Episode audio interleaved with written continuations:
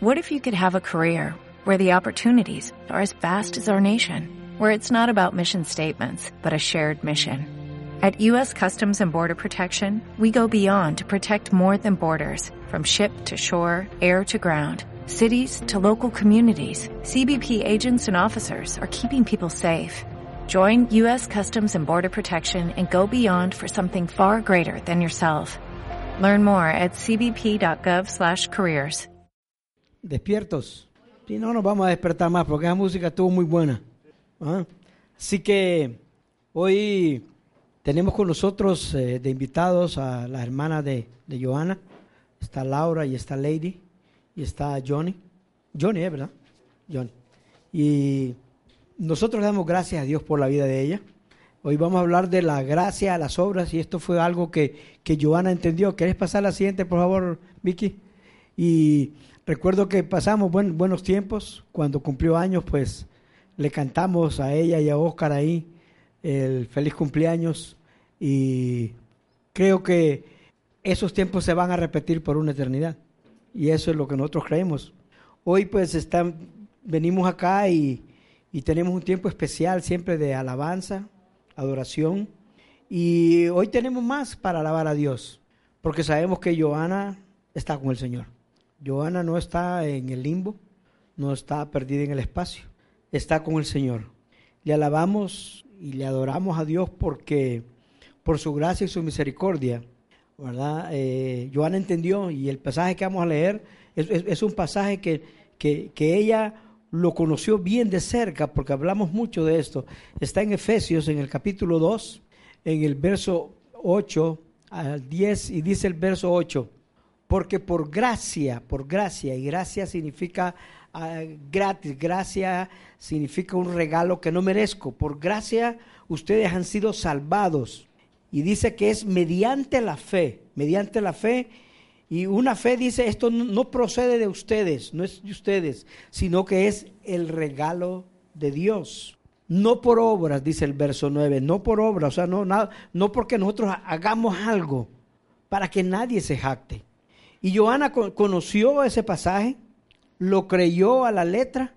O sea, Johanna es salva, no porque en algún momento de su vida haya dejado de pecar, porque nunca dejamos de pecar, todos somos pecadores, la Biblia dice que todos somos pecadores. Y no, y no somos pecadores porque pecamos, nosotros pecamos porque somos pecadores, fuimos concebidos en pecado. Ya es, nu- es nuestra naturaleza el pecado. No es santidad, es todo lo contrario. Ella creyó eso, ¿verdad? Entonces ella está con el Señor, es salva. Ella entendió que para, para ir al cielo es necesario nacer de nuevo. Nacer de nuevo. Y, para, nacer de nuevo significa poner su fe en Jesucristo. Nacer en el Espíritu. Nosotros hoy, hablaba con, con Néstor en la parte de atrás, y me decía Néstor, wow, realmente que saber que Giovanna está con el Señor, a mí eh, por un lado me pone triste, pero por otro lado me pone contento porque nosotros, nosotros miramos a Giovanna sufrir con su diabetes, ¿verdad? Eh, las cosas que no podía comer, las cosas que no podía beber, que eran las cosas que más le gustaban, ¿verdad? La Coca-Cola, el bizcocho, y, hey, Giovanna, no, te no comas tanto bizcocho, ¿ah? Y principalmente el betún del bizcocho, ¿va? Ese ahí que es tan, es tan delicioso. Pero eh, qué bueno que está con el Señor y nos sentimos gozosos que eso, ¿verdad? Y, y a veces nosotros eh, se nos olvida qué es lo que dice la Biblia, ¿verdad? Y, y dice que, que no es por obras, para que nadie se, se, gloríe. Y, todo, y, y cuando, y cuando Dios quiere hablar de las obras, lo pone después. Si ustedes ven el orden, dice, por gracia son salvos, por medio de la fe, no es por obras. Y después en el verso 10, si leemos el verso 10, dice, porque somos hechura suya, hechura de Dios, creados en Cristo Jesús para buenas obras. O sea, Jesucristo no murió en la cruz y nos dio la salvación por gracia, por medio de la fe, para que anduviéramos haciendo cualquier cosa y no para, para buenas obras, para buenas obras, las cuales, dice, Dios dispuso de antemano a fin de que las pongamos en práctica. Este verso tiene que ver con una doctrina que ha sido, que ha sido objeto de discusión por siglos. Esto no es nuevo, no es del año pasado, no es de los últimos 20 años, es por siglos. Y el tema, el tema en debate ha sido es de qué manera de qué manera se obtiene la salvación. ¿De qué manera? ¿Ah? Entonces, unos opinan una cosa y otros han opinado otra. Por ejemplo, hay quienes dicen, bueno, o se obtiene por gracia, por medio de la fe, ¿verdad? O se obtiene por obras. Por obras es cumplir los mandamientos, cumplir eh, sacramentos, cubrir con sacramentos religiosos o la mezcla de ambos, obras y sacramentos, ¿verdad? Y ese debate, ese debate de nuevo no es nuevo, tiene cientos de años. Inclusive ese debate fue, fue la base para que Martín Lutero, un 31 de octubre de 1517, clavara 95 tesis en la catedral de, de Wittenberg. ¿ah? porque tiene que ver, hey, ¿es por obras o es por fe? Y digo, estas cosas, según la Biblia, es por fe. Habrá personas que siempre querrán debatir de esto. Y lo vamos a encontrar. Siempre nos vamos a encontrar con personas allá afuera que vamos a platicar y nos van a decir, eh, pero ¿y entonces esto? ¿Y si hago tal cosa? ¿Y si no hago tal otra? Pensando siempre en, las obras. Las obras que se dejan de hacer o las obras malas que estamos haciendo. Pero nosotros, nosotros, si nosotros creemos que las escrituras, y nosotros creemos que las escrituras, las escrituras son nuestra autoridad final. O sea, si vamos a discutir algo, y hoy hablaba con, una pareja y les decía yo que mi esposa y yo, que vamos a cumplir 40 años de, de casado el próximo mes, no es que no es que esos 40 años han sido así, suavecitos, suavecitos, no. Han habido momentos de, hey, va, ¿quién tiene aquí la razón? Y entonces llegamos, llegamos a un acuerdo. ¿Quién tiene la última palabra? La última palabra no la tiene ella, la última palabra no la tengo yo, la última palabra la tiene las escrituras. Si la Biblia lo dice, mi hijita, usted se, usted se apega a ellas. Y si la Biblia lo dice, Daguito, a mí me dicen Daguito, pues chiquito, usted se apega a ella también. Se apega. No hay tal de que yo digo y que yo digo. No, no, no. Es lo que dice la Escritura. Nosotros creemos que nuestra autoridad final en doctrina, en doctrina, o sea, todo lo que, lo que, lo que tiene que ver con salvación, con el pecado, y práctica, práctica en todas las facetas de nuestra vida. Todas. Quiere decir, todas es como, como hijos, como padres, como esposos, las mujeres como esposas, como empleados o como empleadores, como estudiantes. Tiene que ver con todo eso, en todas las facetas de nuestra vida. Y entonces cuando nosotros creemos eso, entonces debemos dejar que cualquier cosa que tengamos duda sea la Biblia quien nos hable. Este pasaje que leímos no es el único pasaje que habla sobre la salvación por gracia por medio de la fe. No es el único. Hay decenas y decenas de pasajes en el Antiguo Testamento y en el Nuevo Testamento, ¿verdad? Eh, pero este pasaje lo pone de manera bien clara, bien clara. Aquellos, aquellos que piensan, aquellos que piensan que la salvación es por fe, y dicen, muchos dicen, no, es por fe, ah, pero hay que portarse bien.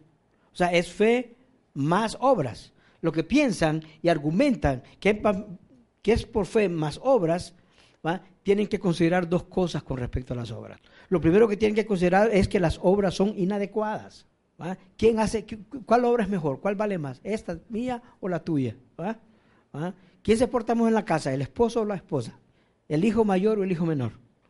Las obras son inadecuadas. Uno por la calidad de las obras o la cantidad de las obras. ¿Cuántas tengo que hacer yo para estar bien con Dios. ¿Cuántas tengo que dejar de hacer para que Dios me diga no, ya no.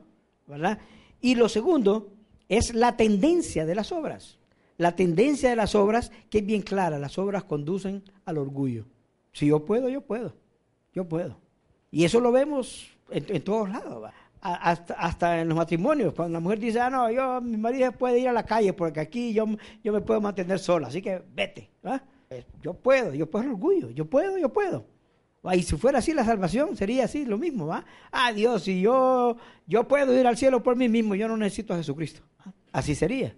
Y yo creo que este pasaje le da respuesta a esa discusión, ¿verdad? La gente que está pensando en las obras está esperando que cuando llegue delante de Dios, Él va a pesar, va a poner una balanza, esto fue lo bueno, esto fue lo malo, ¿verdad? Y wow, va a ser bien difícil porque van a tener que pedirle a Dios, Señor, yo, llegué aquí porque yo era bueno, así que tienes que hacer un salón especial para los VIP. A mí me pones en el VIP, yo soy VIP. Y los VIP nos, dan comida especial, a los VIP nos dan bebida especial y trato especial. Y cualquiera que llegue tiene que saludarnos con reverencia. Así sería si llegáramos al cielo por obras. Cuando es por obras, yo creo que es como decir que nosotros nos estamos salvando a nosotros mismos. Yo me salvo, porque yo soy bueno. Yo las puedo. Yo las puedo. Y interesante porque de, de las personas que, que, alegan, que alegan que la salvación es por obras, ninguno admite su pecado de orgullo. Pero si usted habla con estas personas que hablan de esa manera, hay un cierto lenguaje que, que, que dejan entrever eso. Cuando dice, hey, ¿cómo estás? Aquí perseverando. O sea, me estoy portando bien, yo estoy perseverando. Ah, mira, muy bien, estoy en camino. O hay quienes dicen, aquí, andando en santidad. ¡Wow! ¡Qué bueno! Ah, yo recuerdo una vez, en una, reunión de, pastores, habíamos como, era una reunión y habíamos llegado ya como unos nueve, diez, cuando llegó uno más, le hey, ¿cómo estás? Bueno verte, hermano, ¿cómo has estado? Aquí, feliz de la vida. Ah, ¿y eso por qué? Tengo una semana que no peco. Y le digo, wow, quítate de aquí, que nos va a caer un rayo, porque es la, primera, la mentira más grande que he escuchado yo. No conozco a nadie que una semana de una semana no peque. Wow. ¿Quién, quién es ese? Solo, solo Jesucristo, el único. Solo Jesucristo. Ay, Dios mío. Aparte, dejen solo a esa esquina, pásense todo para este lado. El rayo va a caer ahí y va a ser bien, bien difícil. Doble rayo va a caer ahí. Doble rayo. Doble rayo. O, hay, otra, otra expresión que yo le escucho siempre. Cuando dicen, aquí con Dios delante. ¿Han escuchado esta expresión? Con Dios delante. Con Dios delante. ¡Wow! Suena bien así, pero realmente es, hay un orgullo en eso, porque yo voy con Dios delante. Hey, ah, por favor, yo voy con Dios delante. ¿Ah? Es, es, feo, pero colocarse en el lugar que solo a Cristo le pertenece, ese es el pecado que Dios no perdona. No perdona. Recuerden lo, lo, lo que dice en Juan, Juan 3, 18, que dice que, que el, el que reconoce a Jesucristo no es condenado, pero el que lo niega ya ha sido condenado porque no, no reconoce al Hijo de Dios, no acepta al Hijo de Dios.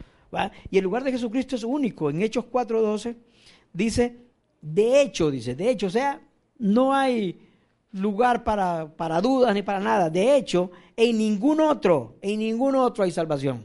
Cuando está refiriéndose a Jesucristo, en ningún otro hay salvación, porque no hay bajo el cielo ¿ah? bajo el cielo. Y bajo el cielo es alrededor de todo este planeta.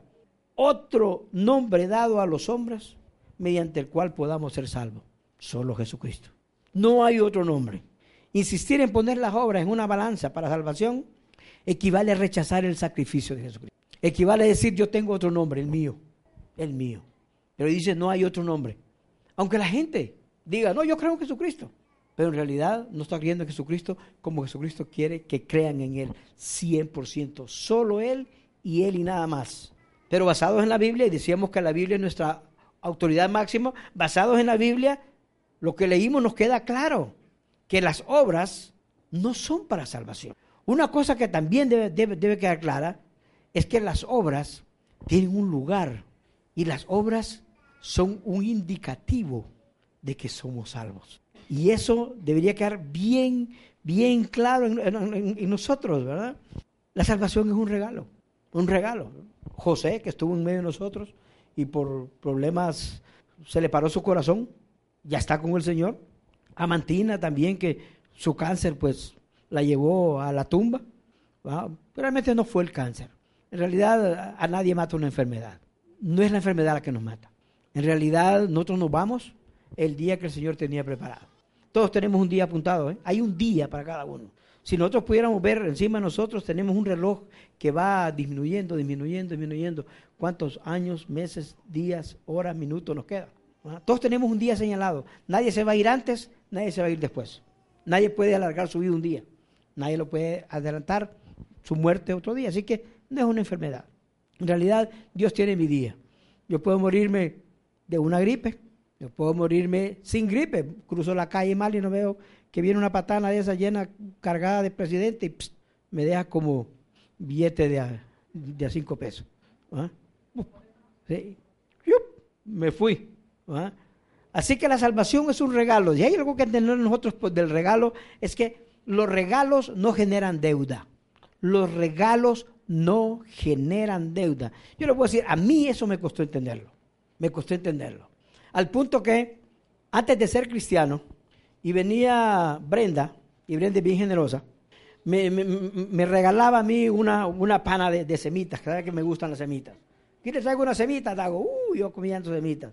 Entonces yo antes pensaba, wow, eh, Brenda me regaló esta semita, yo voy a ir a, al Pola y le voy a comprar un, un bizcochito para llevárselo, porque ella me dio semitas, yo le llevo bizcocho, ¿verdad? Porque los regalos, yo creía que si me daban algo, la gente esperaba algo de mí, ¿verdad? Y yo tenía que hacer algo de, vuelta. Pero regalos no generan deuda. Si alguien me da algo a mí, mi regalo, el, cumpleaños mío es en enero. El que quiera la fecha lo puedo dar para que me lleven mi regalo. No, hay ningún problema. Pero el regalo, no esperen nada de vuelta, porque regalo es regalo. Regalo es regalo. Así es. Los regalos se dan libremente. Los regalos se dan libremente. Y los regalos se reciben libremente. Se dan libremente. Se dan con libertad. Yo te doy. Libertad sin, sin ataduras. Y así es el regalo de Dios, sin ataduras. Es incondicional. Y tú lo recibes libremente, sin ataduras también. Totalmente libre. Así son los regalos. Dios nos dio a su Hijo. Dios dio a su Hijo como el único camino para, para llegar a Él. El único camino para ser salvos. Dice a todo aquel que cree, a todo que no pone límite, no pone eh, si pecó poco o pecó mucho, porque podríamos decir, bueno, Joana tenía 16 años, pecó poco. Podemos creer. Ah, y de repente José, que murió de 42, mujer, ya había pecado más, ¿eh, José? Ah, ya había pecado más. Amantina murió como de 50 y algo. Ah, esa Amantina, a saber cuántas cosas hizo. Pero ¿saben qué? Dios en ningún momento dice, ven a mí. El que cree en mí tiene vida eterna. Yo te pago tus pecados. No dice, no dice, enséñame la lista de pecados. No está interesado en tu lista de pecados. No importa cuáles hayan sido, cuántos hayan sido, tus pecados han sido pagados en la cruz. Y dice, y al que cree, todo el que cree, a todo el que me recibe, yo le doy vida eterna. Algunas personas cuando, cuando, cuando, cuando me escuchan hablar de, la salvación por gracia, por medio de la fe, el énfasis que Dios hace en la salvación por gracia, por medio de la fe en su Hijo Jesucristo, y hablamos de eso, dice, ustedes deberían hablar más de las obras. Deberían hablar que la gente tiene que hacer obras. Para ser salvos. Y yo le digo, mira, pero si leemos Efesios 8 a 10 es bien claro. Somos salvos por medio de la fe. Somos creados en Cristo Jesús para buenas obras. Pero primero somos salvos por medio de la fe. Somos criados para buenas obras. Yo no, no veo ningún lado en la Escritura que, que yo tengo que vivir haciendo el bien para estar bien con Dios. Yo, desde que puse mi fe en Jesucristo, yo ya estoy en paz con Dios. Dios más bien dicho, Dios está en paz conmigo. Dice que es el Evangelio de la paz, Jesucristo. Leamos de nuevo Efesios 2.10. Dice, porque somos hechura de Dios, somos hechura de Dios, creados en Cristo Jesús. Cristo Jesús es Dios, creados para buenas obras, las cuales Dios dispuso de antemano a fin de que las pongamos en práctica. Y cuando yo veo ese pasaje, yo me pongo ahí, bueno, si yo, si yo estoy en ese pasaje, si yo, si yo soy una persona que puso su fe en Jesucristo, que soy salvo por gracia, por medio de la fe, ¿verdad? Y que yo he entendido que las obras no me salvan. Y llego a este verso, y llego a este verso y digo, pero yo soy hechura de Dios.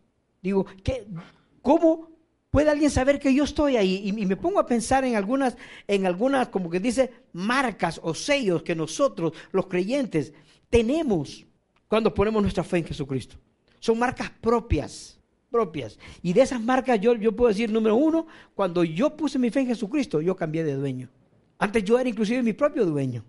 Yo hacía lo que me placía. A veces hacemos lo que le place a otros. Somos esclavos de otros. Pero uno cambia de dueño. Cambia de dueño. Efesios 2.10 dice, somos hechura de Dios. Somos hechura de Dios. Y hay dos palabras que dice, somos. Somos. Ahí Pablo se incluye. Somos. Ustedes y yo somos. Y dice hechura. Somos producto de la mano de Dios. Y esto implica dos cosas. Implica propiedad en primer lugar. Somos la propiedad de Dios. Él nos hizo. Somos propiedad de Dios. Pero lo más importante, somos la obra de sus manos. Él nos hizo, nos hizo para Él. Somos hechura de Dios, somos de Dios. Y lo que Dios hace es diferente a lo que hace el mundo. Inclusive lo que Dios hace es diferente a lo que hizo Juan, mi papá, y Francisca, mi mamá, que soy yo, y diferente. El Dago de hoy tiene que ser diferente porque ya no soy el, ya no, ya no tengo el mismo dueño. Y lo que Dios hace con nosotros no es solo un maquillaje. Muchos de nosotros, como cristianos, nos maquillamos de cristianos. Solo por encimita. Ustedes saben, las mujeres tienen una arruga, se ponen una cremita encima. Ya no es mira la arruga, pero la arruga está ahí abajo. Solo se la llenaron de una crema, pero ahí está la arruga. La manchita, echaron otra crema, pero ahí está la manchita.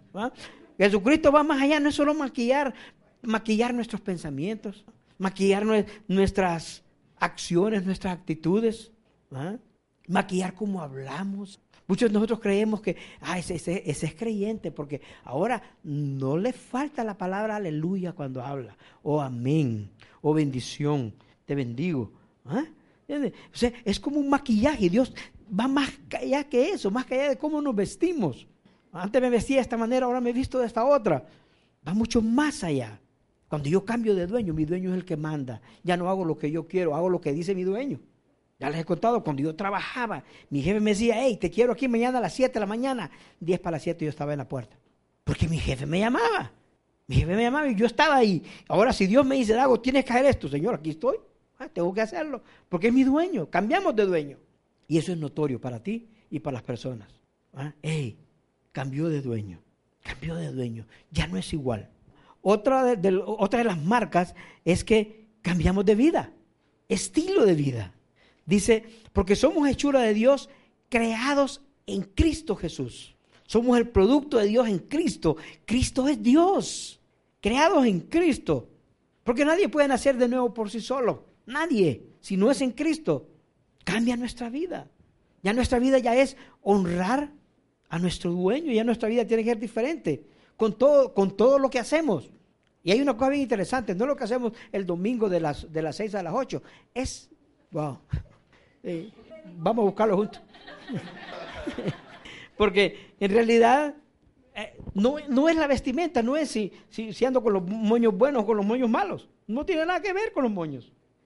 No es maquillaje, no es maquillaje. Fuimos hechura de Dios, la hechura de Dios va más allá que eso. Va más allá que eso. Es honrar a Dios con todo lo que hago. Yo creo que es honroso, ¿verdad? Y, yo lo he pensado, yo lo he pensado. Vivamente, una vez que fui con Sandra a un hospital aquí y había bastante gente y una señora, una muchacha se paró a hablar, leyó un pasaje y yo saqué, saqué mi Biblia en, el teléfono y leí el pasaje que ella estaba leyendo también y dije yo, voy a ver, yo he leído ese pasaje varias veces, pero quise volver a leer, lo leí y dije, voy a ver qué va a decir sobre el pasaje. Y empezó a hablar y no dijo nada del pasaje. Y él para otras cosas, sí, pecadores, arrepiéntanse y todo. Pero el pasaje no decía nada de eso. Hablaba de gracia, del amor de Dios, del perdón de Dios. No decía, hey, ven. Digo yo, ¿será que yo debo ir a este hospital y pararme enfrente a la gente y hablarles del amor de Dios?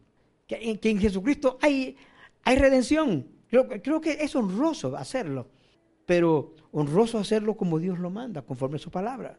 Mi, mi estilo de vida, mi estilo de vida le revela a las personas mi estilo de vida le revela a las personas si yo soy cristiano. En primer lugar, a las personas que están más cerca de mi casa. La primera que sabe si yo he confiado en Jesucristo es mi esposa. Dormimos juntos todos los días. Mi esposa se da cuenta si yo soy diferente, si tengo nueva vida, si tengo un nuevo dueño. Ella se da cuenta. Y por la gracia de Dios, yo llegué primero a la iglesia un par de semanas antes que mi esposa. Y algo vio, pero cuando le dije, vamos, vamos, ella quiso ir. Porque Dios hace cosas en la vida de uno. Mi esposa, mis hijos. Los hijos se dan cuenta inmediatamente si yo realmente soy creyente. Basado en ese pasaje que está ahí. Si soy hechura de Él, si ando en las buenas obras que Él haya puesto para mí. La familia, mi mamá, mis primos, mis compañeros de trabajo. Cuando me dijeron, no, con vos ya no se puede salir, con vos ya, no, ya hacer coro contigo ya no, no, no vale la pena. Porque ya, ya no hacíamos el mismo coro. Porque mi estilo de vida fue diferente. Así que no, hacer coro conmigo no, mejor me voy con, otros. Se dan cuenta que somos hechura de Dios, ¿verdad? Exactamente. Tú no puedes escuchar esta cosa, mejor vete. Tú no eres del clan. Claro, se nota, los compañeros de trabajo no lo notan. Porque ya no quieres escuchar las mismas bromas, las mismas, las mismas palabras, abrir lo mismo, la misma crítica, la misma música. Cambia de todo eso, cambia todo eso, todo eso lo quitas de tu vida. ¿ah? ¿Ah? Por ejemplo, Ya no escuchamos la misma música, ya no, ya no vemos los mismos programas de televisión, ni las mismas películas, ya no vemos, porque ver aquella película pornográfica que antes mirábamos, ahora ya no, ya no me llena, ya, no me llena. ¿ah? Cambiamos de todo. Lo proclamamos también con nuestra boca, hablamos, no, yo amo a Dios, yo quiero amar a Dios, yo quiero honrar a Dios. Eso es lo que hacemos. Otra, otra, de, las, otra de, las marcas así propias para nosotros es que nos damos cuenta que Dios nos creó con un propósito, para un propósito diferente que, al que el que teníamos antes. Yo tenía mi propia agenda para mi vida. Cuando yo tenía 32 años, yo estaba seguro que yo tenía un mundo por delante para hacer una cantidad tremenda de cosas. Y pum, Dios apareció en mi vida y me cambió el rumbo. Porque el propósito de Dios es diferente. Y no es que el que yo pensaba era malo. ¿Ah? No es que me iba a hacer gay yo a los 33 años. No, no, no, no era nada de eso. No, no, no. No era por, por otro, sino simplemente que Dios tenía otra cosa para mí. Dios tenía algo diferente para mí. Y hasta el día de hoy, yo le doy gracias a Dios porque puso en mi corazón seguir el plan que tenía para mí. Ese propósito. Dice Efesios 2.10, dice en la última parte cuando dice, dice, creado en Cristo Jesús para buenas obras, para buenas obras, las cuales Dios dispuso de antemano a fin de que las pongamos en práctica. O sea, las puso de antemano, es que el propósito Él no se lo inventó. Si yo Ángel confío en Jesucristo el domingo y Dios me pueda pensar, ay hombre, está llorando, ahora que, que, lo pongo a hacer. No, no, Dios lo puso de antemano. Algunas versiones dice desde antes de la fundación del mundo. ¿Ah? A nosotros nos cuesta entender la eternidad porque somos seres que vivimos puntualmente, vivimos el hoy, vemos el hoy. Inclusive nosotros podemos, podemos ser capaces de ver, yo puedo ver básicamente hasta mis cuatro o cinco años de edad es un montón de años, no creo que es poquito, pero uno puede ver el pasado hasta cierto lado. Algunos no me creen que yo me acuerdo cuando dormía en la cuna, pero es que yo dormí en una cuna hasta los seis años. Es cierto, hasta los seis años dormí en una cuna, ahí, Entonces, ahí se murió mi papá y yo pasé a dormir con mi mamá. gracias, gracias, gracias, gracias, gracias, gracias. Pero dice, Dios, Dios las dispuso desde antes de la fundación del mundo. Dios dispuso, yo ya tenía listas las cosas que nosotros teníamos que hacer en los diferentes roles de nuestra vida. Dios tiene cosas buenas que preparó desde antes, las personas de, antes, para los que se iban a casar, para, para, los que iban a estar casados hoy, para los que iban a ser papás hoy, para los que iban a ser solteros hoy. Dios nos crió para buenas obras. Así que ese pasaje para mí deja bien claro que somos salvos para hacer buenas obras, no, no hacemos buenas obras, o mejor dicho, somos salvos para hacer buenas obras, no porque hagamos buenas obras es que somos salvos. Es totalmente diferente. Poner las obras adelante de la salvación, yo lo pongo de esta manera, es como poner el caballo atrás de la carreta. ¿Han visto ustedes un caballo atrás de la carreta? El caballo, vayan allá al malecón, el caballo va adelante. El caballo va adelante. ay, ya le recordé a Sandra. Lo interesante es que Dios, Dios, Dios lo tenía todo listo para cada uno. Dios nos conoce a cada uno. Dios mira el panorama completo. Dios sabe, Dios sabe que ese 21 de enero del 86, Dios sabía desde antes de fundar el mundo que iba a haber un Dagoberto y que iba a poner su fe en él. Y dijo, yo tengo algo para él. Y así una fecha para cada uno. Sabe. Dios mira, Dios es omnipotente, omnipresente, lo sabe todo, puede ver desde la eternidad pasada hasta la eternidad futura con una sola mirada. Nosotros no, nosotros no. Para nosotros nuestra vida, nuestra vida que nos queda, se nos va. muchos de ustedes no, no, conocieron las fotografías Polaroid. Las Polaroid, las fotografías, tomaba la fotografía y se quedaba ahí negra y poco a poco se iba apareciendo la figura. La Polaroid. Eso ya no existe. Ahora con tanto teléfono, mira, también, hasta videos y todo. Antes no, no era así. Y esa foto Polaroid, nuestra vida es así. Poco a poco, ah, Dios quería esto para mí. Ah, y esto otro para mí. Ah, y esto otro para mí. A medida que va creciendo. Tenía un obras para mí cuando yo recién confié en Jesucristo. Teníamos dos hijos. Y después teníamos cuatro hijos. Y ahora somos abuelos. No sabía yo que él, iba, que él quería que yo algún día me parara enfrente y que fuera el pastor. Pero cuando me dijo, va a ser pastor, porque aquí estoy. Si él lo manda, lo manda. Algunos a veces me dicen, no, es que tienes que hablar de las obras, tienes que decir de obras. Yo les voy a decir una cosa. Alguna gente cree que cuando hablamos de que somos salvos por gracia y le decimos a, a Rafael o Manuel, como querrás que te llame, mira, no, tú eres salvo por gracia. Entonces, como que te estoy dando una licencia. Tú, licencia para ir a pecar, hacer lo que querrás. ¿Tú, tú, confías en Jesucristo? Sí, ya eres salvo. Ya eres salvo, ya puedes hacer lo que quieras. Mucha gente cree que, que, que, que, de eso estamos hablando aquí cuando hablamos de la salvación por gracia, por medio de la fe y no por obras. Y en ninguna parte de la Escritura dice eso. Inclusive cuando llegamos al libro de, Romanos en el capítulo 6, Pablo hace una, una, una, pregunta, una pregunta que es bien interesante. Dice, ¿qué concluiremos? ¿A qué conclusión vamos a llegar? ¿A qué, qué podemos concluir? Vamos a persistir en el pecado, o sea, seguir haciendo lo mismo. Yo estoy pecando y voy a persistir en el pecado para que la gracia abunde, porque la Biblia dice que donde abunda el pecado, sobreabunda la gracia. O sea, eso lo que quiere decir es que una persona como Joana de, de 16 años, X número de pecados, el otro de 42 tantos pecados, el otro que tiene 70 tiene tantos pecados, dice, el que tuvo más pecados y puede tener más pecados, uno de 16 que uno de, de, 50, ¿ah? ¿Ah? donde abunda el pecado, sobreabunda la gracia.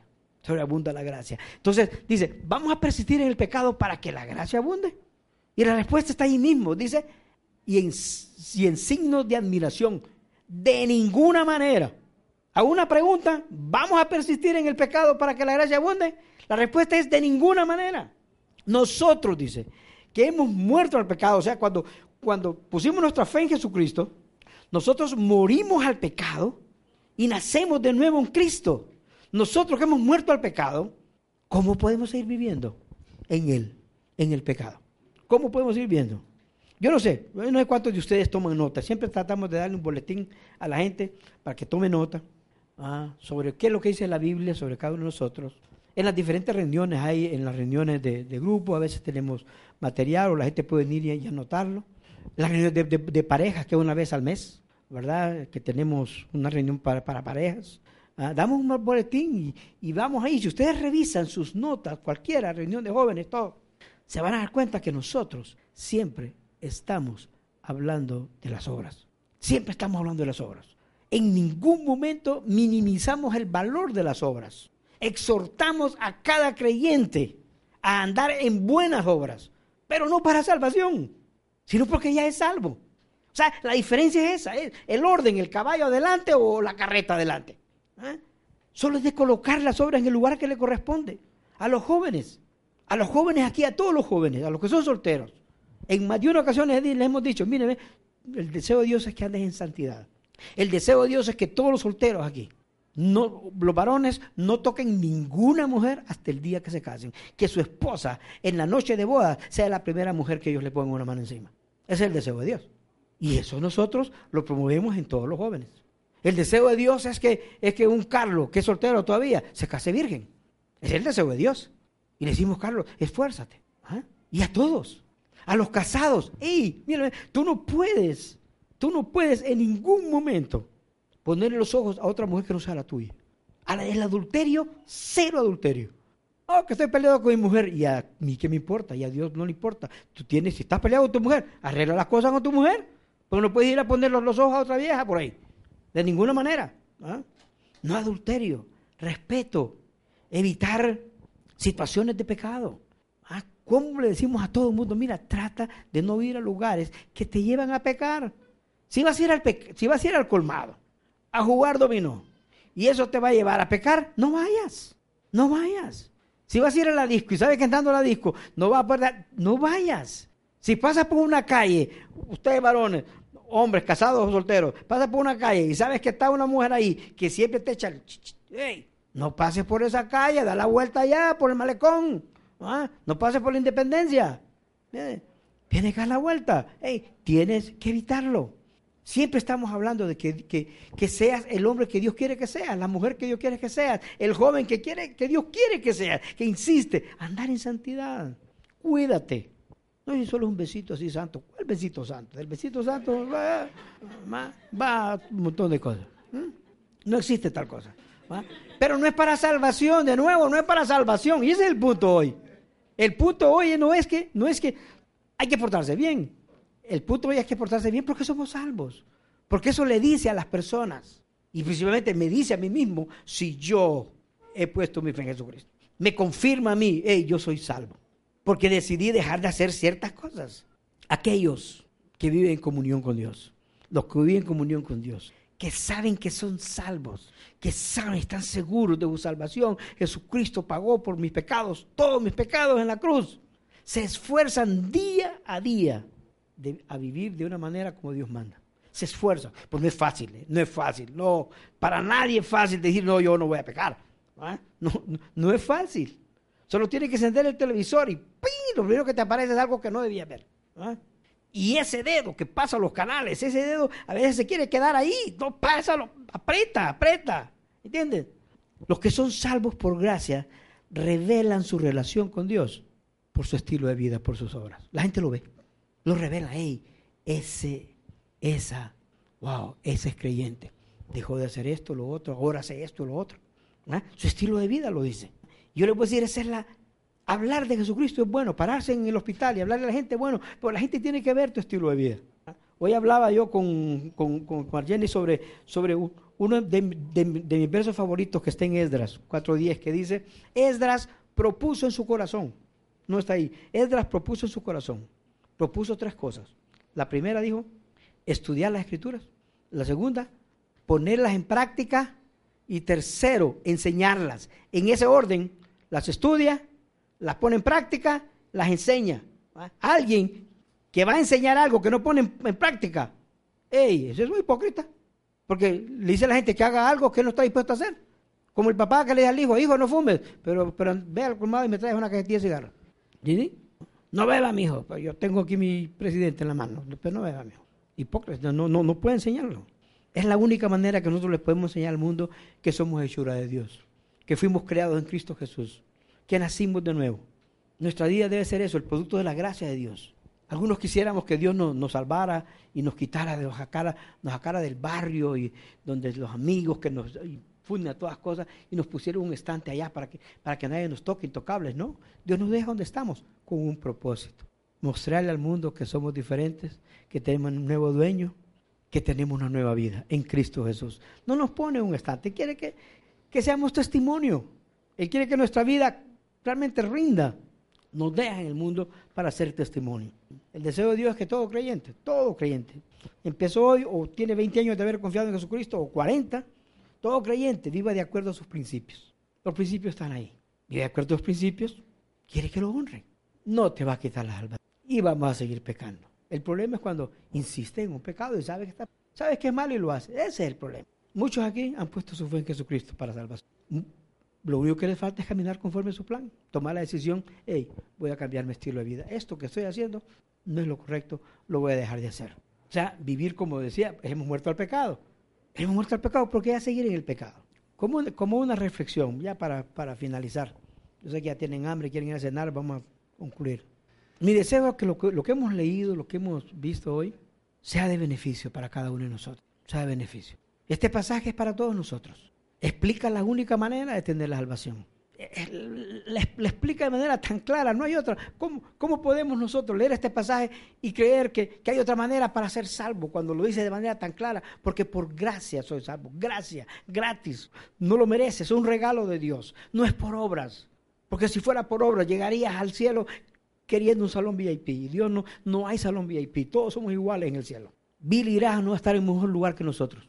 No, ni Pablo va a estar en un mejor lugar que nosotros, ni Abraham, ninguno de ellos, ni Pedro, nadie. No hay VIPs, ni para hombres ni para mujeres, María tampoco, ni Magdalena, que también está allá, también.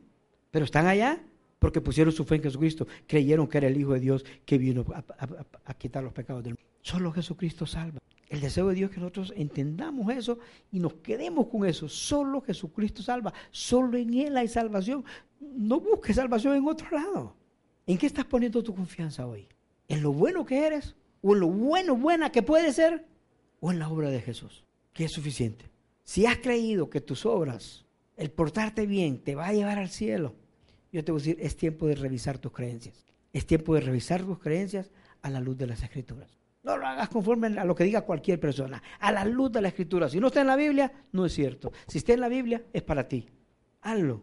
Tienes que revisar tus creencias y te vas a dar cuenta que si las revisas a conciencia, Lo único que tienes que hacer es poner tu fe en Jesucristo, porque solamente Él salvo. Si ya eres salvo, si ya pusiste tu fe en Jesucristo, Dios quiere que de manera genuina alabes, le sirvas, le adores, no solo con tu boca, no solo con tus palmas, es con tu estilo de vida. Vamos a seguir cantando, pero la mejor canción es nuestra propia vida. Por eso me gusta la canción que cantamos y la cantamos al principio, que mi vida, y que sea mi vida la que te, no mi boca, que sea mi vida. Ese es el deseo de Dios. Oremos. Dios te damos gracias por lo bueno que eres con nosotros. Gracias Señor por tu amor, por, por tu fidelidad. Queremos pedirte Señor que, que podamos entender eso Señor y que te demos gracias siempre por la vida de José, por la vida de Amantina y hoy especialmente Señor por la vida de Joana. Te damos gracias, Señor, porque tuvimos el placer, el privilegio de conocerla, de tenerla en medio de nosotros, de reírnos con ella, de hacer cosas para ti con ella, verla servir, Señor, el café, el refresco, las galletas. Tú tenías un tiempo para ella, Señor, no te la llevaste antes, tú te la llevaste en el día que tenías planeado. Y como decía Néstor, te damos gracias, Señor, porque sus últimos meses, su último tiempo aquí, Señor, no, no fue fácil. Su enfermedad es una enfermedad cruel y ahora está contigo, ahí ya no hay dolor, no hay lágrimas. Señor ni siquiera se da cuenta de lo que nosotros estamos haciendo hoy aquí, porque cuando llegamos al cielo no tenemos ojos más que para ti y gozarnos contigo allá. Qué bueno, Señor, que nosotros, los que estamos hoy aquí y hemos puesto la fe en Jesucristo para salvarnos, nos vamos a encontrar con ella. Y tú quieres que todos los que estamos aquí, Señor, nos encontremos contigo allá. Te quiero pedir que, que nosotros seamos lo suficientemente, humildes para reconocer que nuestras creencias hasta el día de hoy estaban equivocadas. Y que al revisar nuestras creencias nos damos cuenta que tú no ocupabas el lugar que debías ocupar. Y que lo único que tenemos que hacer es poner nuestra fe en ti, creer que tu muerte en la cruz es suficiente para pagar por todos nuestros pecados, que ese es tu plan perfecto, tu único plan, no hay plan B. Y tú dices que al que cree en ese sacrificio, al que te recibe como Salvador, tú le das vida eterna. Tu deseo es que todos los que estamos aquí, Señor, seamos parte de eso, de los que creemos, de los que te recibimos. Señor, que revisemos nuestra manera. Si alguien aquí la tenía equivocada, que pueda decir, Señor, perdóname, perdóname. Estaba creyendo más en mí que en ti. Te recibo hoy, acepto tu muerte como el pago por ti. Y Dios dice que si lo haces en este momento, a partir de este momento, tú tienes vida. Gracias Dios por esa promesa que es real y es eterna. Gracias Dios por este buen tiempo nos gozamos ti, te alabamos y te adoramos como el Rey en el nombre de Jesús.